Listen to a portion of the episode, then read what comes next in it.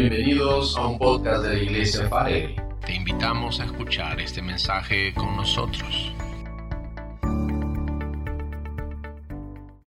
Muy buenas noches, amada Faregre. Es un placer una vez más estar eh, reunidos a través de este medio. Claro está, para poder celebrar un día especial en la presencia de nuestro Dios.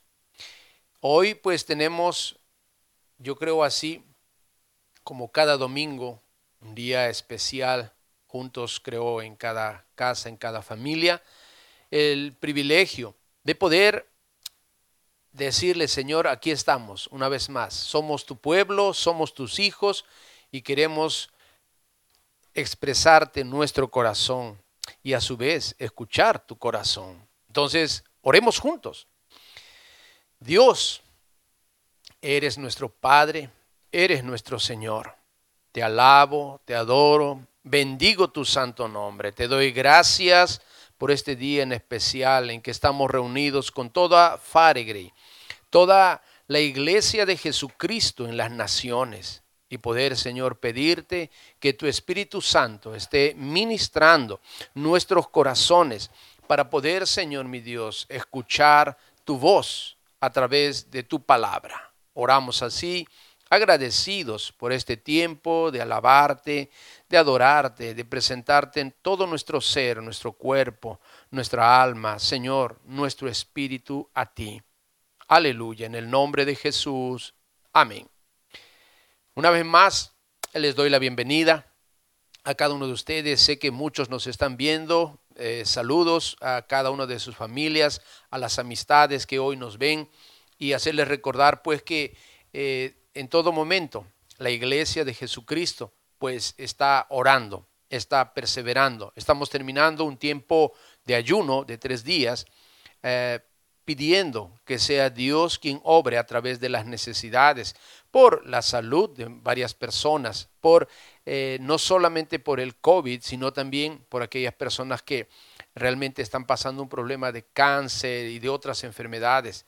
Y es más, sabemos que el ayuno es el que edifica cada una de nuestras vidas, nos permite intimar más con Él y a su vez ser beneficiados de muchas áreas en nuestra vida que van a permitir que podamos disciplinar nuestra vida espiritual. Entonces, empecemos hoy compartiendo acerca de lo que es honra o deshonra, como es el título del mensaje de hoy.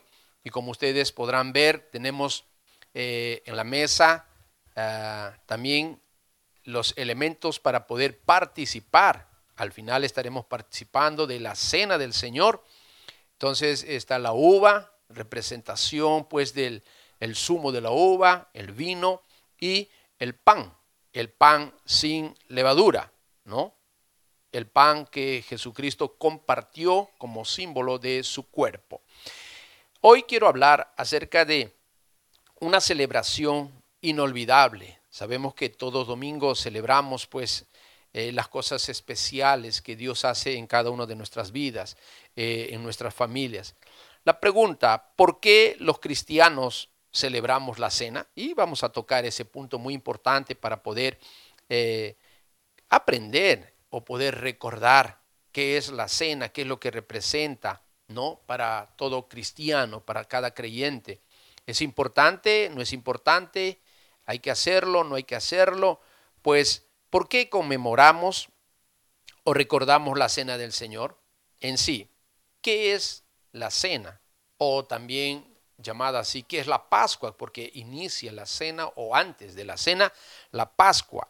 Entonces, la Pascua, pues es eh, data de aquellos años en los que eh, el pueblo judío, pues eh, es ordenado por Dios para poder celebrarla, cuando Dios libera a su pueblo de la esclavitud de Egipto.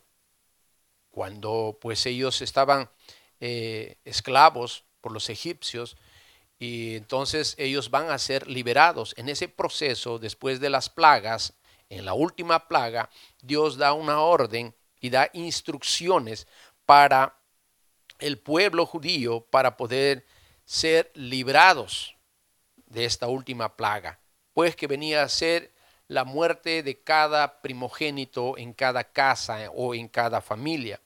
Dios les mandó a los israelitas pues conmemorar este suceso que marca la historia del pueblo judío, que es importante más o menos eh, en los años eh, en el que menciona así las escrituras el día 14 del mes judío, el mes de Abib.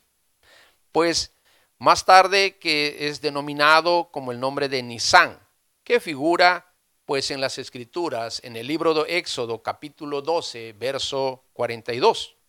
Y vamos a dar lectura a ello. Dice así, es noche de guardar para Jehová, por hacerlos, perdón, por haberlos sacado en ella de la tierra de Egipto. Esta noche deben guardarla para Jehová y todos los hijos de Israel en sus generaciones. Entonces, lo que nosotros necesitamos entender, cómo empieza la, la Pascua, es a través de un mandato de Dios para poder salvarlo, ¿no? Y eh, hay una referencia en cuanto a al tiempo en que ellos estaban pasando esto en el libro de Levítico capítulo 23, verso 5, en el que dice, en el mes primero, a los 14 del mes, entre, los entre las dos tardes, Pascua es de Jehová, es para poder ser celebrado. Bueno, el significado de la palabra Pascua viene de un término hebreo que significa pasar por alto. Ya, esto hace pues una referencia a la forma en que Dios protege a los israelitas de esta última plaga que había sido puesta por Dios para todos los egipcios. Pero el ángel de la muerte iba a pasar por todo Egipto. Pero tenían ellos que eh, acatar a estas instrucciones que había dado a Moisés para que pues eh, la noche antes de que pasara el ángel de la muerte y que ellos pudieran preservar, para que el ángel dice pase por alto cada casa donde pues había una protección, un cuidado, tenían que matar a un animal, a un cordero limpio, puro, en esa noche y tenían que asar la carne, ¿ya? Y con su sangre tenían que eh, eh, hacer pues una especie así de pintado en la puerta de sus o en los dinteles de sus puertas para que cuando pase pues el ángel de la muerte esté marcado, ¿no? En el que hay una protección a través de esa sangre de ese animal que pues era colocado en cada casa y todos obedecieron y fueron salvados de la muerte de cada primogénito. Por lo que nosotros necesitamos ver, por ejemplo, en el libro de Éxodo, capítulo 12, desde el versículo 3 al 9, registra lo que yo acaba de mencionar. Pero les voy a leer. Miren, dice, hablad a toda la congregación de Israel, diciendo, en el 10 de este mes, tómese cada uno un cordero según las familias de los padres, un cordero por familia, más si la familia fuere tan pequeña que no baste para comer el cordero, entonces él y su vecino inmediato a su casa tomarán uno según el número de las personas conforme al comer de cada hombre. Haréis la cuenta sobre el cordero. El animal será sin defecto, macho de un año. Lo tomaréis de las ovejas o de las cabras y lo guardaréis hasta el día 14 de este mes y lo inmolará toda la congregación del pueblo de Israel entre las dos tardes. Y tomarán de la sangre y la pondrán en los dos postes y en el dintel de las casas en que lo han de comer. Aquella noche comerán la carne asada al fuego y panes sin levadura. Con hierbas amargas lo comerán ninguna cosa comeréis de él cruda, ni cocida en agua, sino asada al fuego, su cabeza con sus pies y sus entrañas. Las instrucciones que Dios dio para su pueblo. tenían que ser cumplidas para que ellos fueran salvados pues de aquella plaga. Por lo cual, imaginemos, ¿no? Una noche de Pascua, de celebración próxima a esta eh, plaga, pues iba a ser libertado todo el pueblo de la esclavitud y saldrían pues de Egipto eh, para el desierto para presentar sus ofrendas a Dios. Prácticamente pues era la libertad de todos aquellos años en los cuales ellos pasaron, aproximadamente más de 400 años. Después de celebrar eh, esta, este acontecimiento previo a la libertad de su esclavitud, pues ellos salen de Egipto con grandes proezas y milagros que pues hace Dios para poder mostrar su poderío sobre su pueblo y su amor. Porque ustedes recordarán, pues Moisés, al momento de quedar eh, al frente al mar rojo, se da cuenta pues que los egipcios vienen tras y es guiado Moisés para poder abrir el mar rojo para que en tierra seca pudieran pasar.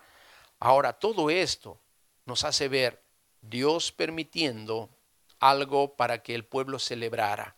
Y fue instituida así la Pascua. Más, después de celebrar la Pascua, Jesús dio inicio a una nueva celebración, la Cena del Señor. Si nosotros vemos en el libro de Lucas, capítulo 22, versos 19 al 20, dice así, y tomó el pan y dio gracias, y lo partió y les dio, diciendo, esto es mi cuerpo, que por vosotros es dado. Haced esto en memoria de mí. De igual manera, después que hubo cenado, tomó la copa y diciendo, esta copa es el nuevo pacto en mi sangre, que por vosotros se, se derrama. ¿Qué es lo que nos menciona aquí? La institución de la cena por Jesús, nuestro Señor, nuestro Salvador. Esta comida reemplazó a la Pascua, en cierta manera, ya que se conmemora el sacrificio de Jesús, representado por el Cordero de Pascua. El tiempo va cambiando. Jesús, en cierta manera, mantiene la Pascua, pero ya no iba a ser el Cordero o un animal sacrificado. Eh, para la salvación de la humanidad, sino para que nosotros fuésemos salvados, Él iba a ser el cordero, inmolado, el último cordero que iba a ser sacrificado en la cruz del Calvario. Es por eso que nosotros entendemos que Jesús es ahora nuestra Pascua, es que tenemos que celebrar y tenemos que hacer este tipo de celebración de una forma en la que no solo agrade a Dios, sino que honre a Dios. Por eso que necesitamos presentar nosotros para participar, dice de una forma digna. El libro de Primera de Corintios, capítulo 5, verso 7, dice así: Limpiaos pues de la vieja levadura, para que seáis nueva masa, sin levadura, como sois, porque nuestra Pascua, que es Cristo, ya fue sacrificada por nosotros. Quiere decir entonces, amada familia, que hoy, pues para nosotros, Cristo es nuestra Pascua. Es lo que Él instituyó a través de la cena. Es lo que nos permite ahora tener esa libertad en la que debemos permanecer. El sacrificio de Jesús pues es superior al sacrificio que se hacía en la Pascua anterior que mencioné en Egipto por el pueblo de Israel, que ellos tenían pues que solo libertar de su, de su primogénito, porque al poder celebrar la Pascua después de que ellos pues habían matado al animal, sacrificado, puesto la señal en los dinteles, pues ellos comían asada la carne con el pan sin levadura, como también con verduras o hierbas amargas, pues eso significaba la libertad para ellos del pueblo después de pasado esto, de la plaga, y a su vez la salvación de su primogénito. Pero para nosotros, pues ahora que es Cristo, la Pascua, pues, ¿qué sucede con Cristo? Él nos libera, pues, de la esclavitud del pecado que hoy nosotros permanecemos y de la muerte. Era la muerte solo del primogénito, recuerdan, pero ahora es la muerte por causa del pecado que nosotros somos librados con, con la muerte y crucifixión de Jesucristo. Cuando Él resucita, nosotros obtenemos todo ello.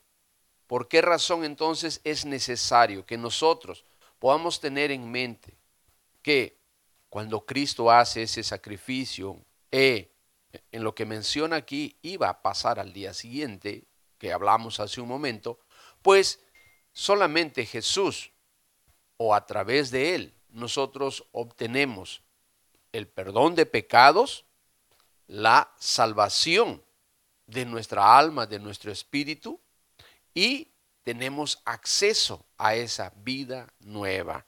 Una nueva vida es la que Él nos otorga después de que nosotros podamos agradecer, yo creo así, por todo ese sacrificio que Él hizo. El libro de Mateo, en el capítulo 20, versículo 28, hace mención de lo siguiente.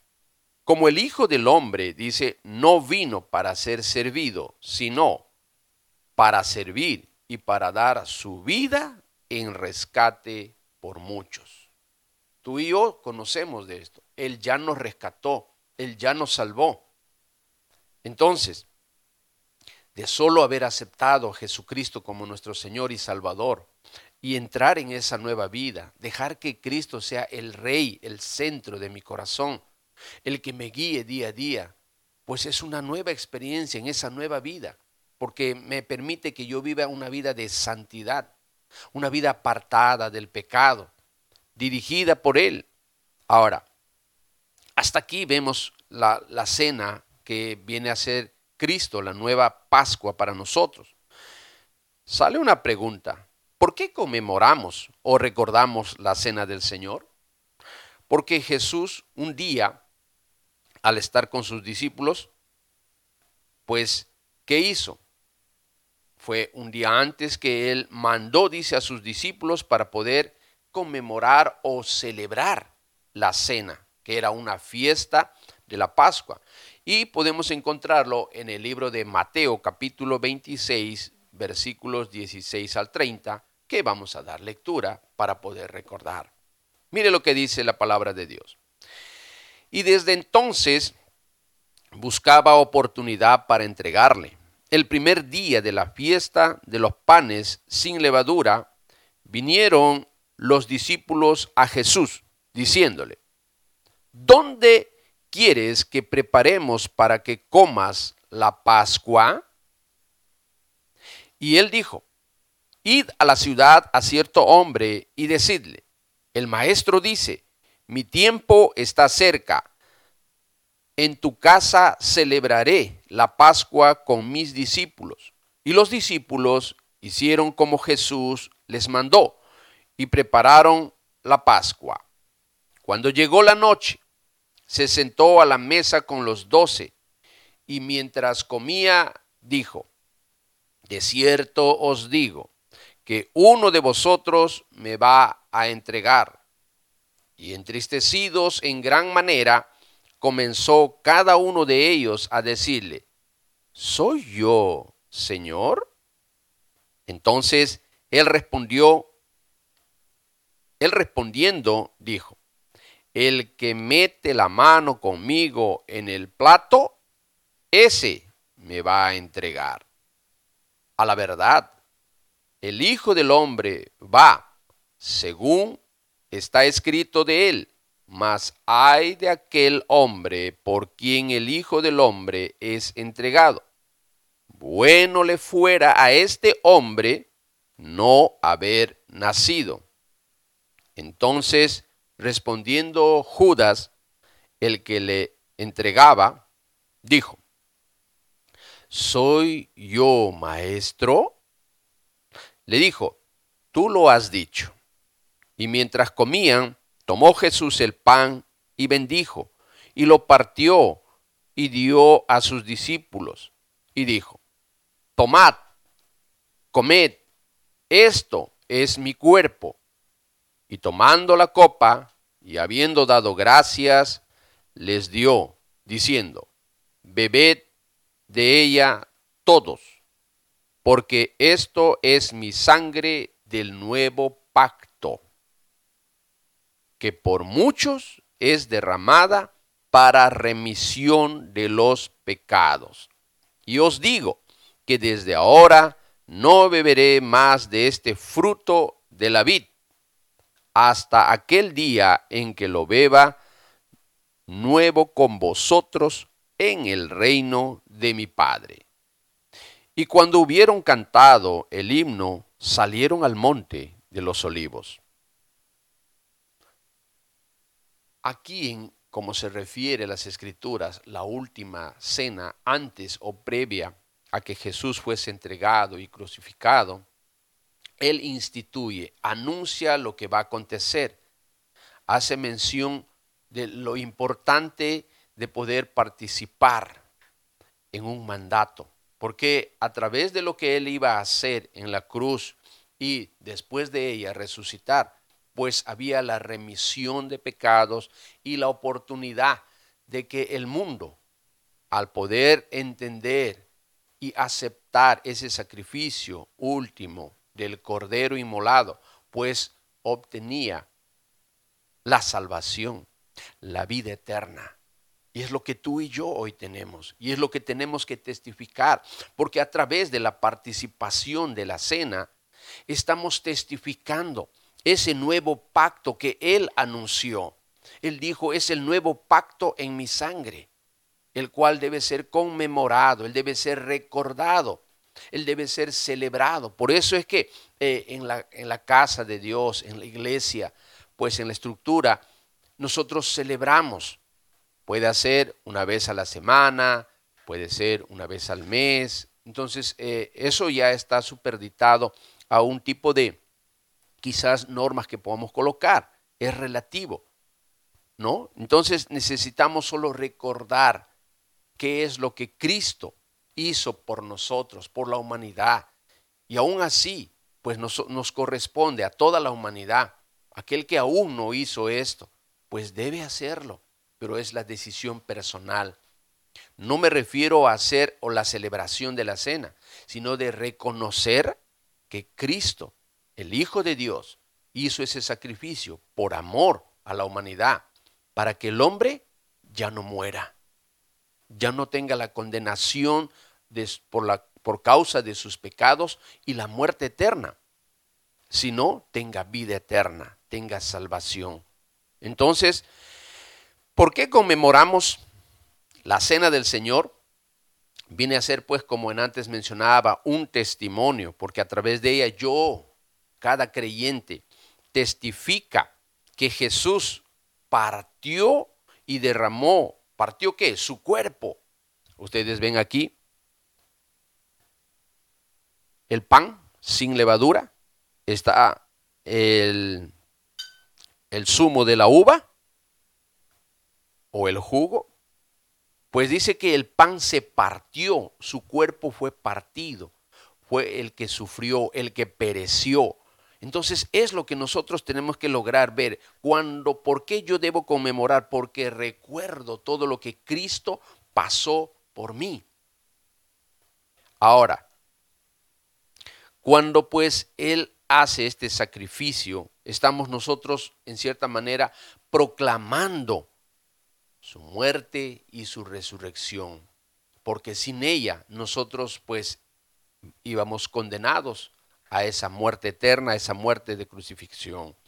Cuando yo hago esto, simplemente estoy diciéndole, Señor, yo recuerdo lo que tú hiciste. Estoy conmemorando y estoy testificando para los demás que lo que tú hiciste tiene un valor muy alto en mi vida y estoy diciéndote, estoy en ese pacto, estoy en esa comunión, estoy en una buena relación contigo. Por eso es que nosotros como creyentes participamos.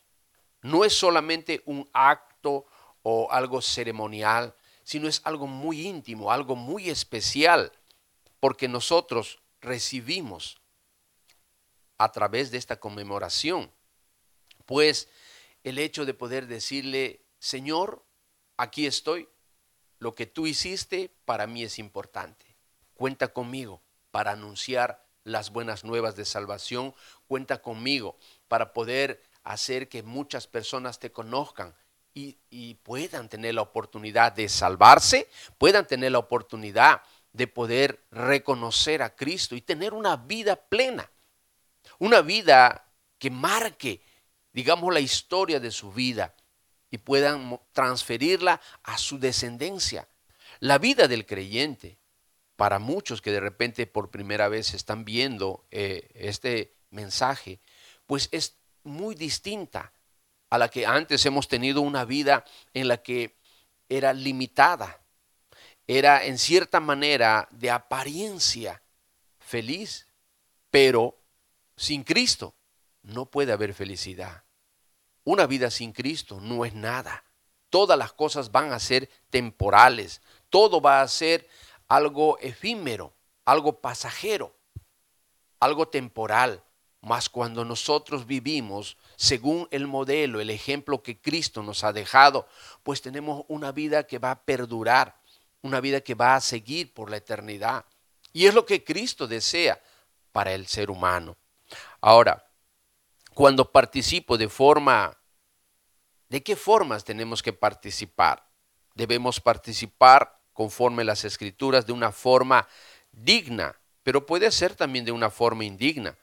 En esto podríamos ver, ¿puedo hacer que mi vida o mi participación ante el cuerpo de Cristo sea de honra o de deshonra? ¿Con mi vida puedo honrar a Dios o puedo deshonrar pero la celebración de la cena tiene que ser de esta forma. Pero nosotros tomamos esa postura. El libro de Mateo capítulo 6 verso 15 dice, Mas si no perdonáis a los hombres sus ofensas, tampoco vuestro Padre os perdonará vuestras ofensas. Esto nos hace ver, así de simple, que nosotros guardando algo en nuestro corazón, no somos capaces de perdonar algo que eh, nos ofendió, alguien quien hizo agravio con nosotros, no somos capaces de perdonar, pues tampoco Dios nos va a perdonar. No puedo yo tener ese corazón, ¿ya? tanto que se ha ofendido o que yo haya ofendido, haya agredido, de una u otra manera haya hecho sentir mal, haya lastimado el corazón de la esposa, de los hijos o de alguien cercano. O pues lamentablemente si no soy capaz, no estoy yo presentándome de una forma correcta delante de Dios. Y esto sería pues tomado como una forma indigna. Ahora,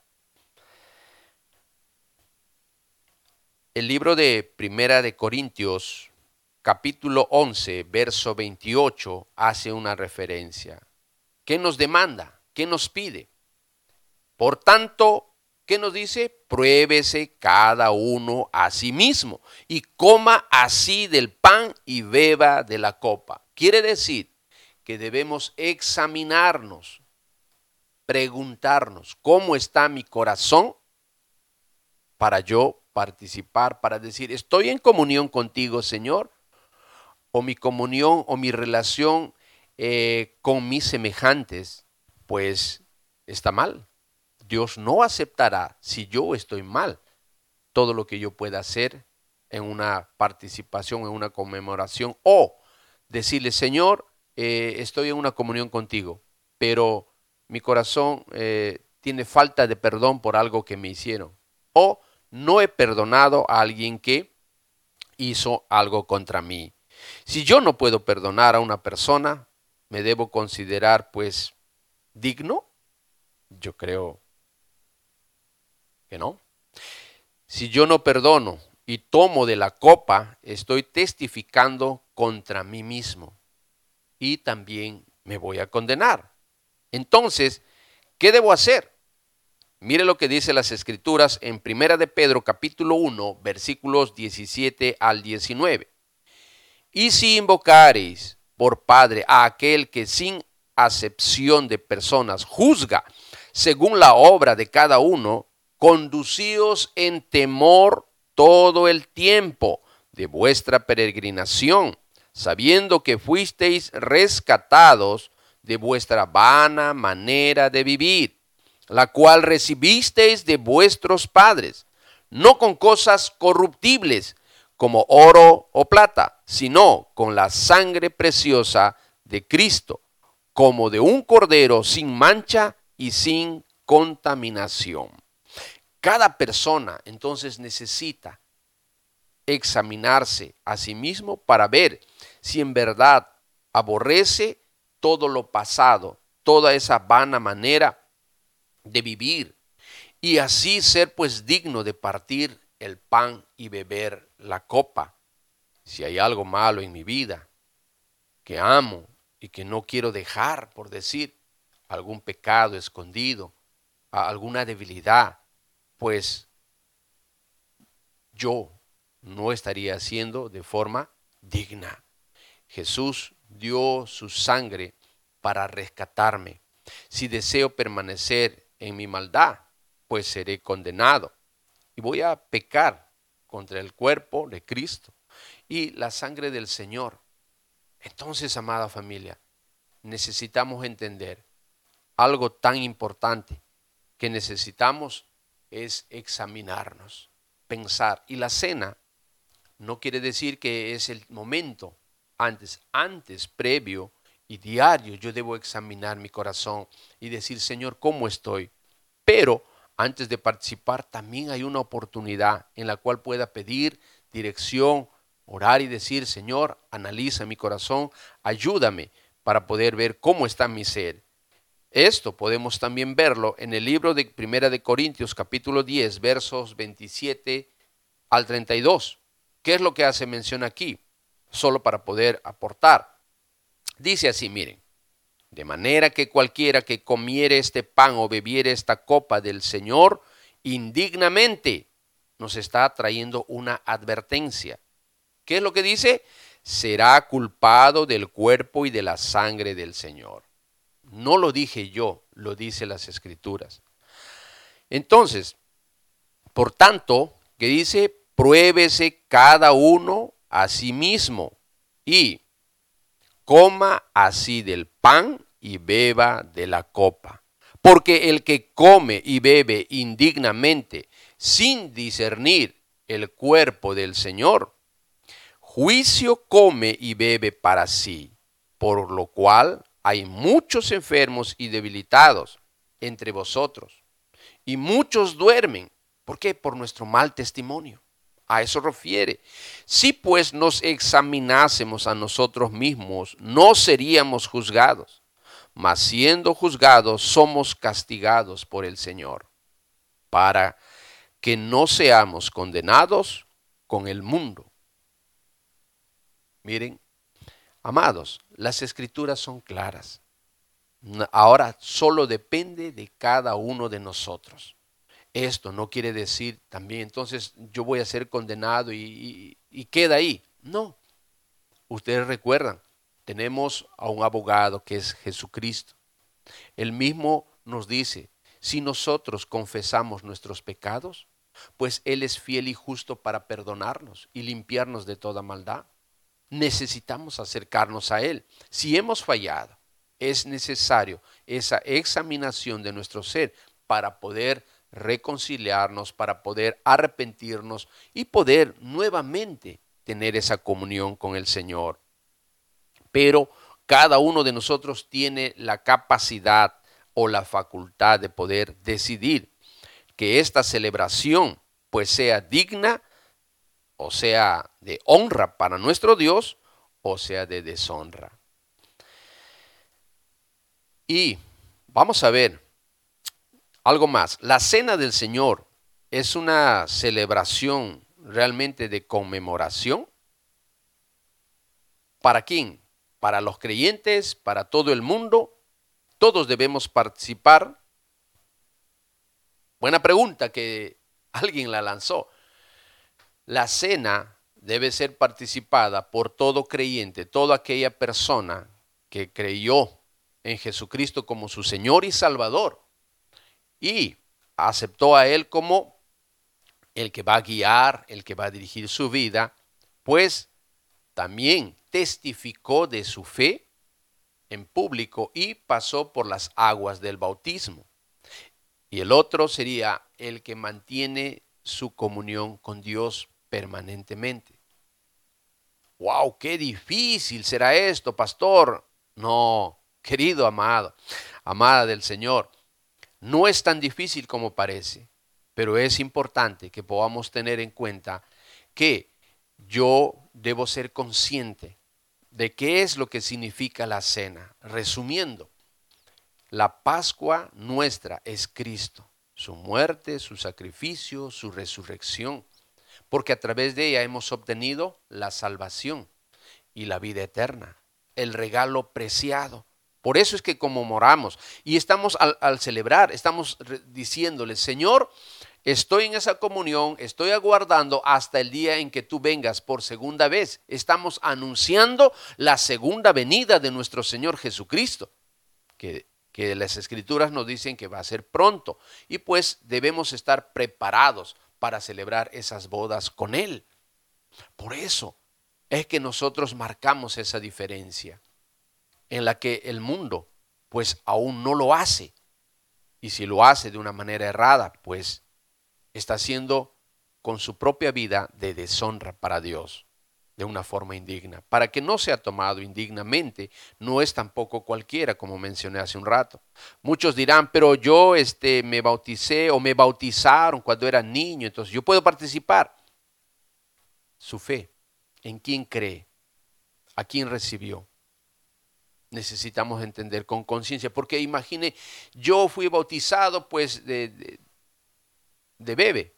Yo tenía uso de razón de poder entender o discernir qué es lo bueno, qué es lo malo. ¿Fue mi decisión propia? No. Entonces, cada uno toma una decisión personal. Entonces, cuando acontece eso, yo puedo en cierta manera estar pues en condiciones de poder participar de la cena y poder ser de honra para Dios. Para terminar, esta conmemoración o celebración, ¿qué dice para la iglesia? ¿Qué dice para Dios? ¿Qué hacemos? Mostramos obediencia al mandato de Dios, como número uno. Número dos, recordamos y anunciamos los padecimientos de nuestro amado Señor Jesucristo. Número tres, anunciamos la segunda venida de Cristo. Y participamos de un momento de comunión entre los hermanos. Entonces, esto es lo que encierra la cena del Señor o la Pascua, que tenemos que hacerlo de esta manera para poder honrar a nuestro Dios. Yo sé que ya en casa se han preparado, hemos comunicado, que la manera tan sencilla para poder hacerlo es de poder preparar un pan. Ahora no necesariamente vamos a, a ver lo que yo hice, ¿no? Un pan sin levadura, porque recuerden, es un símbolo, el pan y la copa, que es el zumo de la uva, de la vid o de un jugo, es la representación, es un símbolo. No es el cuerpo, no es la sangre vertida. Entonces nosotros necesitamos hacerlo. Para eso pues ahora vamos a poder participar de la cena. Reúne un momento especial donde podamos orar, donde podamos decirle, Señor, aquí está mi vida, y momento para poder considerar, examinando mi corazón, y poder reconciliarme si yo fallé, si yo pequé, y puedo participar y decirle, Señor, yo quiero honrarte con mi vida. Oremos juntos. Dios maravilloso te damos gracias en esta preciosa noche.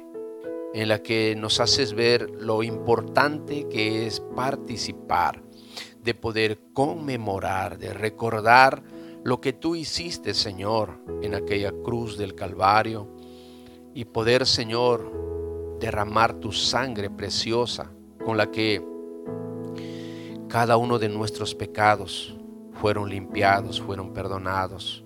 Aquel sacrificio de tu cuerpo, Señor, azotado, golpeado, maltratado. Señor, todo el sufrimiento, el dolor, lo pasaste por amor a nosotros.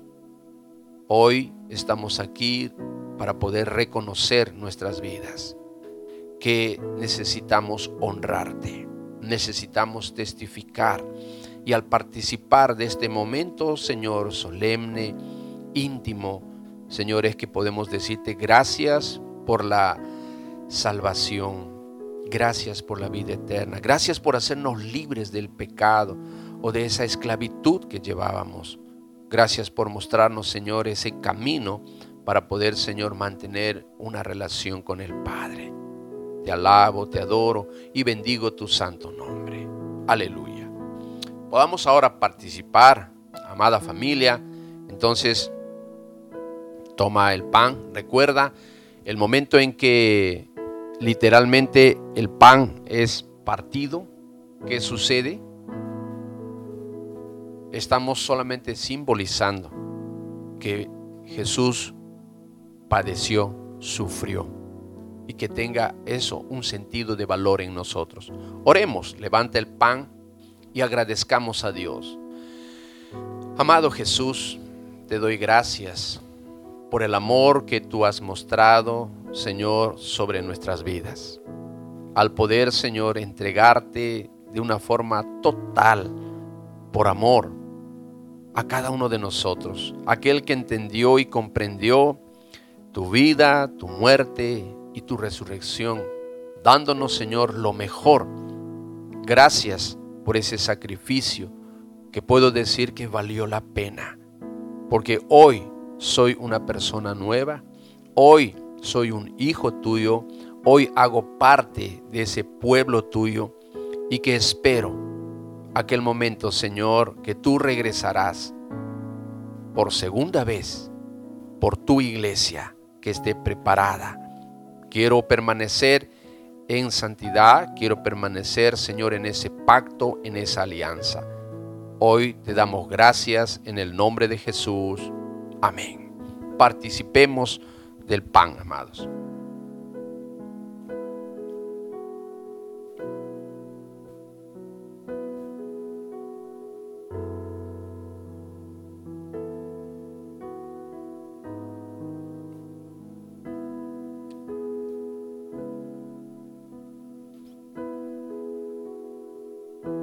De la misma manera, pues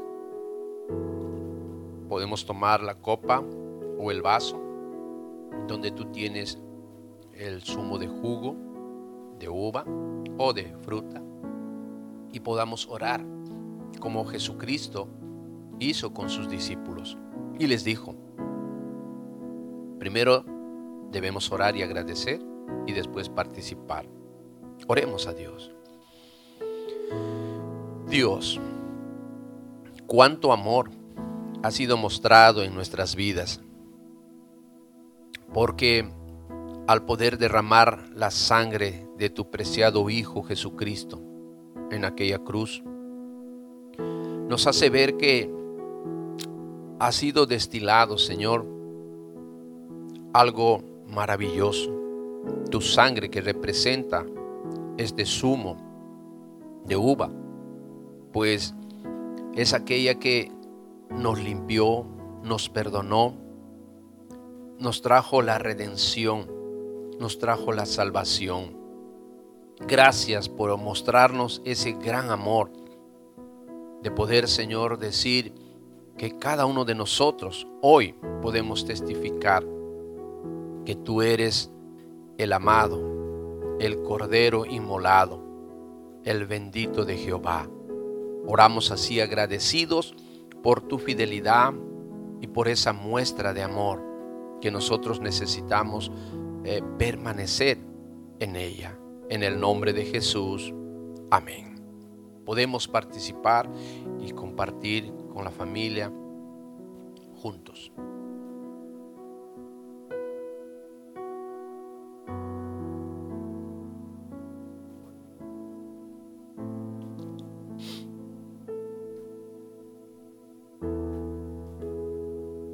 Su vez, amada familia, podamos tener un tiempo de agradecer a Dios por participar de la cena, como también pues Jesús enseñó que después de la participación de la cena había un tiempo hermoso de poder cantar, de poder adorar, de poder exaltar, de regocijarnos por ese sacrificio que Él hizo.